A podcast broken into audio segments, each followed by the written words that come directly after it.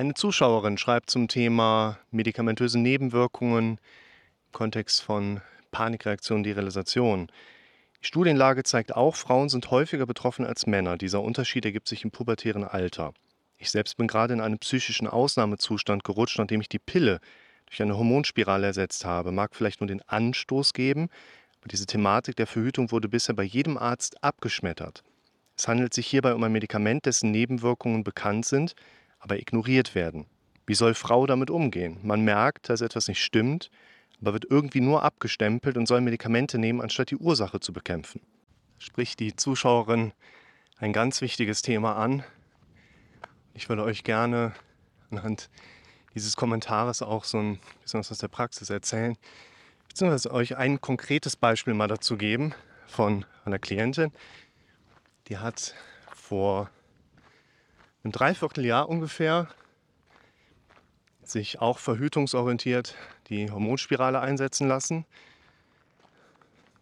Jung, gesund, keine Vorerkrankungen, keine auffälligen psychischen Themen und hat darauf relativ schnell eine Paniksymptomatik entwickelt. Also dieses ganz typische Unruhe bis Panikneigung, aber auch Derealisationserleben mit zunehmend störenden Gedanken. Also jetzt schreit natürlich jeder auf und sagt, ja, du musst das Ding wieder rausruppen. Ist natürlich auch relativ schnell wieder passiert. Es hat, glaube ich, keine sechs Wochen gedauert. Da war das Ding wieder draußen, nachdem noch ungefähr dreieinhalb Wochen die Symptomatik eingesetzt hatte. Und Symptome sind geblieben. Wir haben ein paar Sitzungen gehabt. Die hat sich, glaube ich, auch von der Kassentherapeuten suchen lassen und arbeitet da jetzt an dem Thema. Aber das ist ein Punkt, der ist wichtig und an vielen Punkten, glaube ich, auch unterschätzt. Also ich hatte mehr als eine junge Frau im RTW mit Lungenembolie, Hausarztpraxis nach Krankenhaus mit dem Status Rauchen, Nikotinabusus plus Verhütungspille, orale Kontrazeptiva, womit ein erhöhtes Thromboserisiko einhergeht. Und ich kann mich an eine junge Frau erinnern, die sagte, ja, ich weiß, dass mit dem Rauchen und Pille ein erhöhtes Risiko einhergeht, aber ja, Rauchen aufhören, ich weiß nicht. Also wenn man mir jetzt im Krankenhaus sagt, das kommt da, dann überlege ich das. Ne? Ist auch schon 15 Jahre her, aber seitdem hat sich, glaube ich, auch einiges weiter sensibilisiert bei dem Thema. Allein schon die Zahl der Raucher und Raucherinnen ist ja Gott sei Dank rückläufig.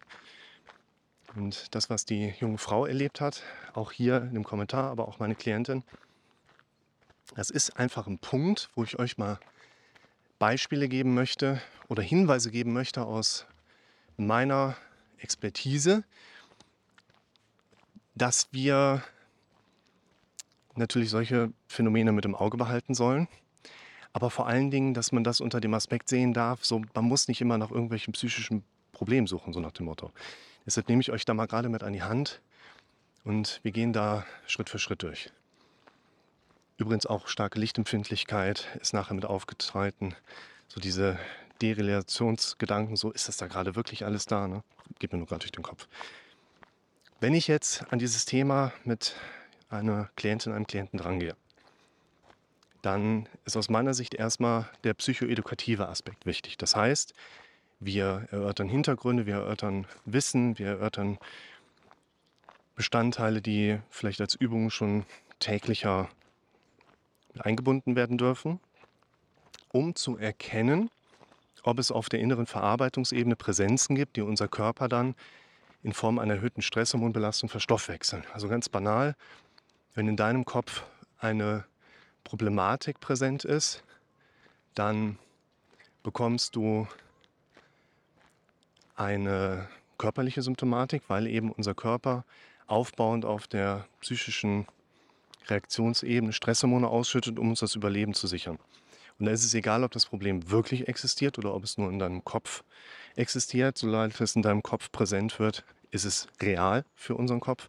Und damit werden auch gerne Stresshormone ausgeschüttet. Und damit können wir erklären, dass du dir eine Panikattacke dahin denken kannst. Häufig wird gefragt, was kannst du dann machen? Gar nichts. Du kannst die in dem Sinne nicht kontrollieren. Du kannst auch jetzt nicht an was anderes denken und es geht wieder weg. Du kannst in Bewegung kommen. Du kannst über körperliche und Muskelaktivität die ausgeschütteten Katecholamine an der Muskelplatte wieder verarbeiten. Das führt zu einer zunehmenden Abnahme der quasi Entspannung oder Anspannung, so rum. Ne? Das führt zu einer zunehmenden Entspannung. Und da kannst du auf kurzfristige Sicht dir eine Strategie anwenden, wie du dir was zurechtlegst. Da habe ich mal ein Video gemacht, auf die nächste Panikattacke vorbereiten. Aber auf lange Sicht ist es da wichtiger, einfach nach deinen Routinen, nach deinen Trainingszuständen zu schauen, welche Gedanken erlebst du da eigentlich Tag ein, Tag aus und wie gehst du da bisher damit um. Es geht auch nicht darum, dass wir keine negativen Gedanken mehr hätten. Es geht darum, dass wir lernen, mit den Dingen, die in unserem Kopf präsent werden, besser umgehen zu können. Also es geht um das Trainieren von sogenannten Coping-Strukturen, Coping-Mechanismen, Kompetenz aufzubauen, Kompetenzstrategien. Das heißt, erster Schritt, erster Filter, wir suchen nach auslösenden Gedanken auf deiner inneren Verarbeitungsebene. Dann sagen die Leute aber auch ganz gerne, ich habe da keine auslösenden Gedanken konkret erlebt. Ich war einfach morgens in totaler Unruhe und trotzdem weiß ich nicht, wo es herkommen soll. Wir dürfen dann den Suchradius, finde ich, erstmal erweitern. Da hatte ich Tage Kontakt zu einer Klientin, die dann auch sagte, ja, an dem Montagmorgen war ich total durch, aber hatte jetzt irgendwie keine deutlichen Auslöser dafür. Okay, Radiuserweiterung, was hast du denn gestern Abend gemacht? Ja, also am Sonntagabend habe ich mir eine Dokumentation über den Terroranschlag am Breitscheidplatz an diesem Weihnachtsmarkt angeschaut. Hä? Klientin hat sowieso schon Schiss, dass da irgendwann mal was passiert. Es ist ja im Prinzip auch nur eine Strategie, die wir ganz tief in uns drin haben. Ich versuche, das, wovor ich Angst habe, durch einen Prozess von mir abzuwehren. Ne? Wenn ich jetzt eine Doku gucke über einen Anschlag und ich habe Schiss vom Anschlag, dann hilft es mir vielleicht dabei zu verstehen, mir würde sowas nicht passieren. Und End vom Lied ist dann, dass ich aber quasi trotzdem diese störenden Gedanken die ganze Zeit konsequent habe. Und hier in dieser Radiuserweiterung werden wir trotzdem auch immer wieder erleben, es wird störende Gedanken geben. Die finden wir ja immer in irgendeiner Form bei jemandem. Das ist jetzt nicht die Frage, ob wir die nicht finden, aber wir finden in dem Sinne immer irgendetwas. Wir dürfen aber später so ein Stück weit besser abkontrollieren, ist das, was wir da finden, auch wirklich ein Kandidat, der das Störungspotenzial erklärt. Und dann gibt es aber auch, wenn wir diesen Radius erweitern, finden trotzdem nichts, einfach Trainingszustände, auf die wir mit der Zeit dann programmiert sind. Und da solltet ihr mal zwei Sachen euch zu anschauen. Einmal zum Beispiel das Video Darum suchst du nach deinem Problem oder nach deiner Symptomatik. Das verlinke ich euch. Was ich euch nicht verlinke, wo ihr quasi mal so ein bisschen händisch nachschauen dürft, suchen dürft in meinem Kanal, ist alles ohne Auslöser. Ja, also gebt da einen Auslöser, da findet ihr die Videos, die ich da gerade mit anspreche.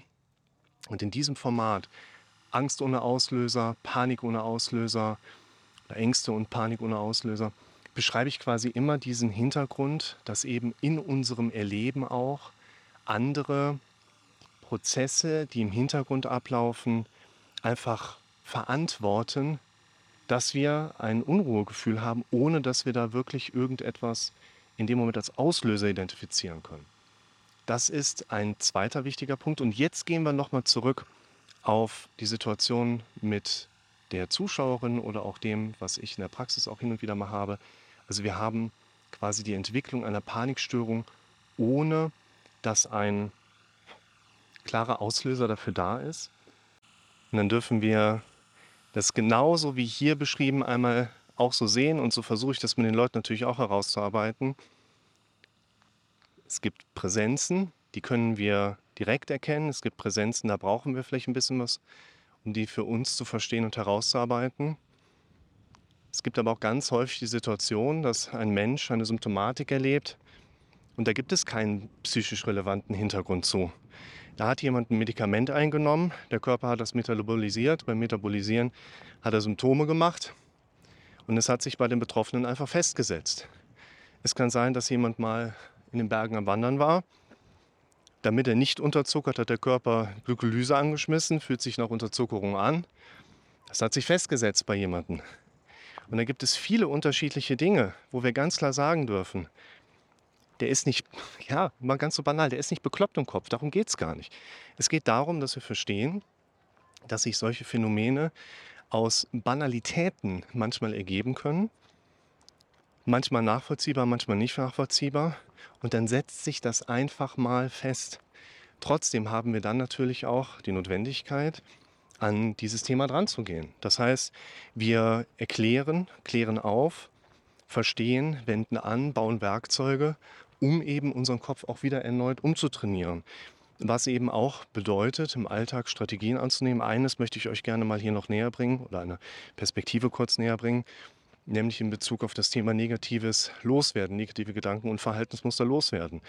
Ich habe dann plötzlich was in meinem Leben, was mich stark beeinträchtigt und die Sache an sich, die mit vielen gedanklichen Prozessen einhergeht, die mich dann nachher auch wieder stark belasten. Also so etwas setzt sich dann mal fest, ist letztlich etwas, wo wir häufig sehen, unsere Probleme leben häufig vor allen Dingen von der Aufmerksamkeit, die wir ihnen schenken. Es geht also auch darum, in diesem Verständnis für sich entscheiden zu können, okay, ich weiß ungefähr, was es ist, es ist nicht schlimm, ich kann mich weiter darum kümmern, dann werde ich aber auch die weitere Präsenz der Symptome auch pflegen. Also darf ich mich von diesen Dingen gerne auch einfach mal abwenden und mich auf anderes refokussieren, anderes größer machen. Und das müsst ihr auch immer im Hinterkopf behalten. Die Symptome, wie zum Beispiel auch Panik, innere Unruhe, sind keine Symptome, wo wir immer irgendeinen psychischen Konflikt oder irgendwas anderes krasses im Kopf herausarbeiten können oder müssten. Und dieses Umtrainieren ist nicht nur möglich, sondern häufig auch der Weg, wirklich zeitnah wieder Abstand von den Symptomen zu gewinnen.